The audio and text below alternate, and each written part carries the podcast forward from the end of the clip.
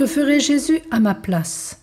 Écoutons pour la cinquième fois la vénérable Pauline Marie Jaricot, 1799-1862, laïque lyonnaise, fondatrice de la propagation de la foi et du rosaire vivant. Ce sont des extraits de ses écrits de jeunesse.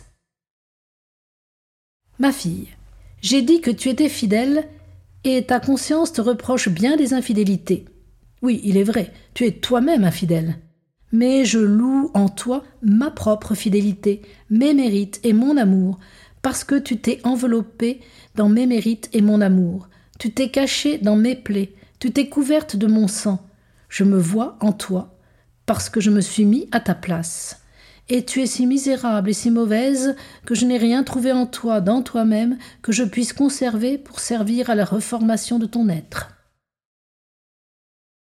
Ma fille, tu t'amuses sur le chemin du jardin des oliviers à cueillir des fruits de buisson, tandis que je pleure dans le jardin où je suis arrivé avant toi. À mon exemple, tu dois m'aimer et aimer mon peuple.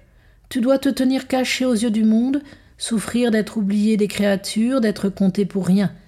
Tu dois aimer le silence, et si ma gloire te force de parler, tu dois te laisser diriger par mon inspiration sans chercher à faire briller ton esprit. Répéter sans te reprendre plusieurs fois les mêmes mots si je le veux.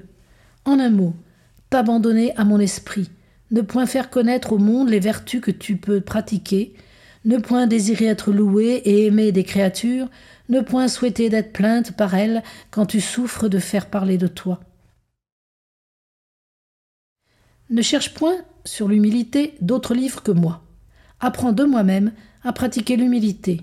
Regarde-moi dans l'Eucharistie, caché sous une apparence vile. Je descends quand le prêtre m'appelle sur l'autel.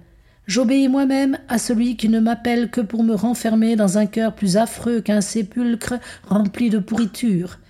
Mais mon humilité n'est point consumée avec l'hostie qu'il reçoit, je reste encore sur l'autel après le sacrifice. Ma fille, je t'aime, et toi, tu ne veux pas m'aimer? Les sacrifices se paient par les sacrifices, le cœur par le cœur.